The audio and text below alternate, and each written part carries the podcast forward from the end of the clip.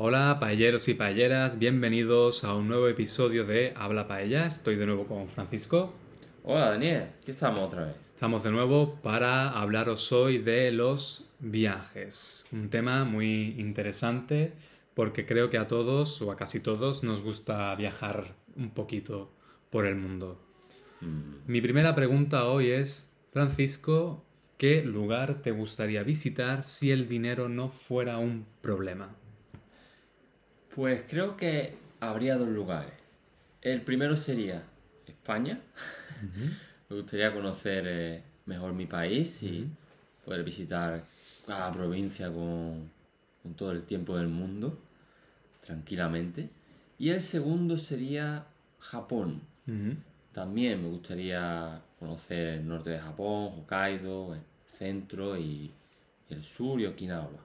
Me interesaría bastante.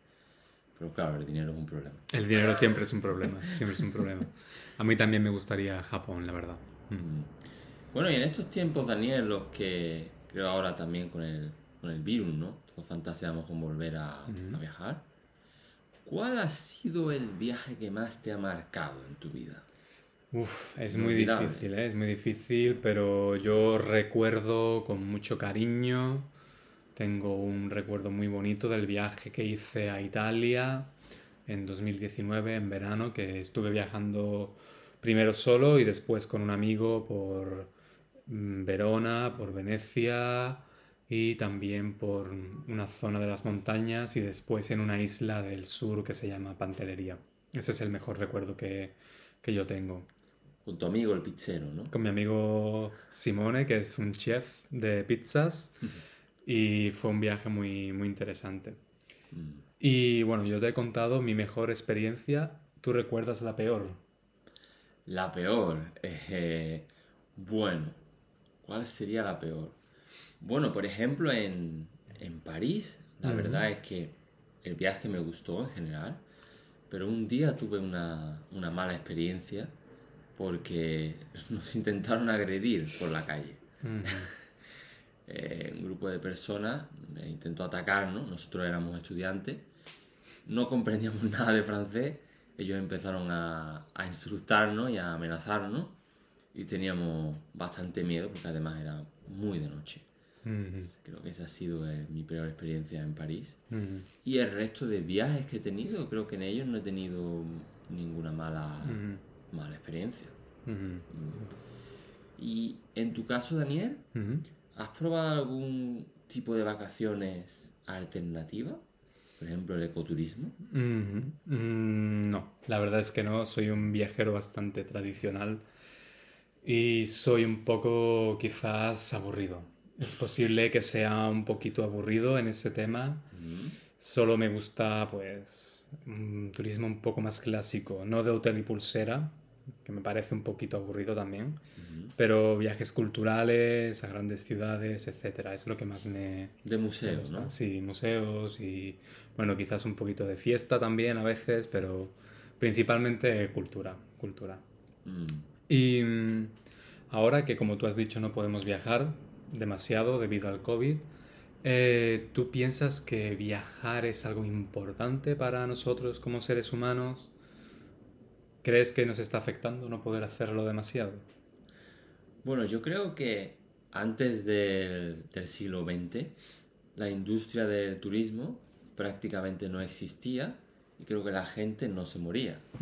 Así que creo que viajar eh, eh, probablemente no es algo absolutamente necesario, Ujú. pero sí creo que es muy humano el hecho de querer eh, conocer otros lugares, eh, tener experiencias un poco más exóticas, salir de la rutina. Entonces creo que sí, que sin duda viajar es algo que va a continuar en el futuro. La gente va, ahora que puede, va a seguir eh, viajando lo máximo posible. ¿Y qué piensas tú sobre este tema, Daniel? Pienso igual, o sea, no es esencial para vivir, pero sí es muy enriquecedor. Hace que tu vida sea más rica, más profunda en experiencias, quizás. Entonces, algo que yo echaría de menos, que necesitaría en mi vida, probablemente. Entiendo, entiendo. Y para viajar, Daniel, ¿qué tipo de transportes sueles usar? Pues normalmente si viajo dentro de mi país, en tren o en avión, más en coche quizás, en avión no tanto, ahora que lo pienso, y al, extranjero, cuando yo voy al extranjero siempre uso avión. Es lo más económico realmente. Aunque sé que es más contaminante, pero es muy difícil viajar fuera de otro modo.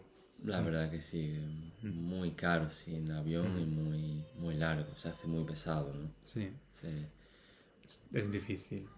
Y bueno, para terminar te voy a hacer también la, última pregunta, como siempre.